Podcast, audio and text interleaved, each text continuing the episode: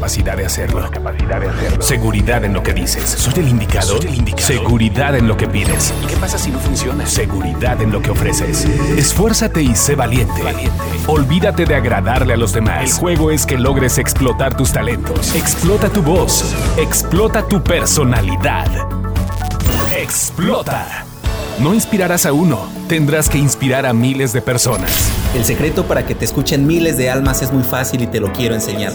Seguridad en lo que pides, seguridad en lo que dices y seguridad en lo que ofreces. Soy Checo Romero, bienvenido a mi comunidad. Oradores que se respetan. ¿Qué tan fan eres de Dragon Ball Z? O si para ti era desconocido que existe una caricatura con este nombre, te lo resumo de manera concreta. Dragon Ball Z es una serie en donde los personajes principales, como Goku, Vegeta, eh, Piccolo, Krillin, eh, Yamcha y ahora dioses de universos que se están sumando, siempre están en peleas contra otros universos, contra otros mundos y siempre están salvando al planeta Tierra. ¿Quién es el personaje que siempre gana? ¿Es Goku? Pero Goku se resume a un personaje que ha aprendido a controlar su energía o su ki. Incluso él ha llegado al ultra instinto. Esto es que él tiene la capacidad de tener un poder igual o muy similar al de los dioses. ¿sí? Goku es ya casi como un dios. ¿Y hoy por qué vengo a hablarte de Goku, de Dragon Ball Z, de el Ultra Instinto, de las diferentes fases del Super Saiyajin. Porque todo esto para mí se resume en energía. Y la energía es un elemento que le tiene que sobrar al orador. La energía siempre tiene que estar bien puesta en aquella persona que está vendiendo una idea, que está vendiendo un servicio, que está vendiendo un producto, que se está vendiendo a sí mismo como una marca personal. Si tú no tienes energía cuando hablas, va a ser complicado que tú puedas llevar a tu auditorio o a tu cliente a la acción. ¿Qué entiendo yo por energía? Para mí es la capacidad de actuar y hablar con fuerza, con confianza, con seguridad. La energía produce movimiento.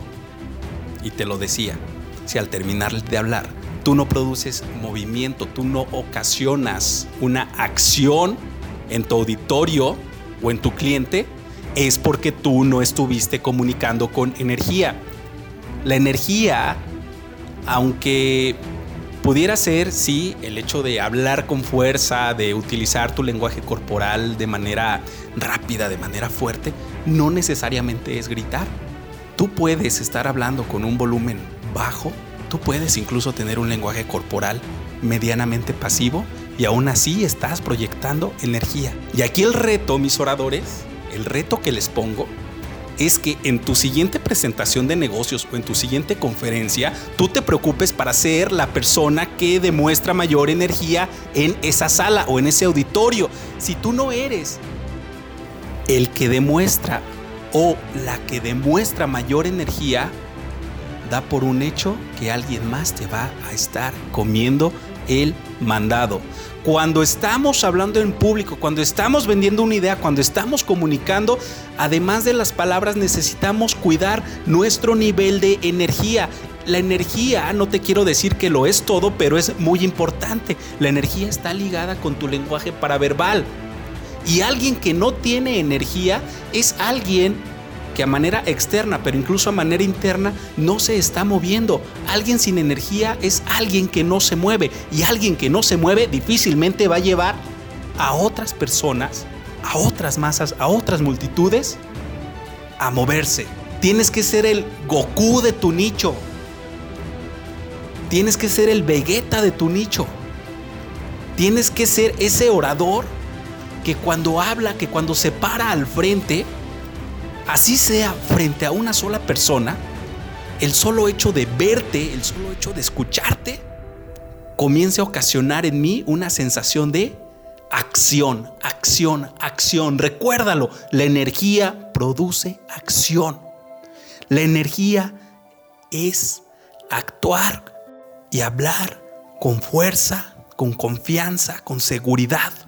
Porque un orador que se respeta maneja su ki con poder. Los espero en mi siguiente podcast.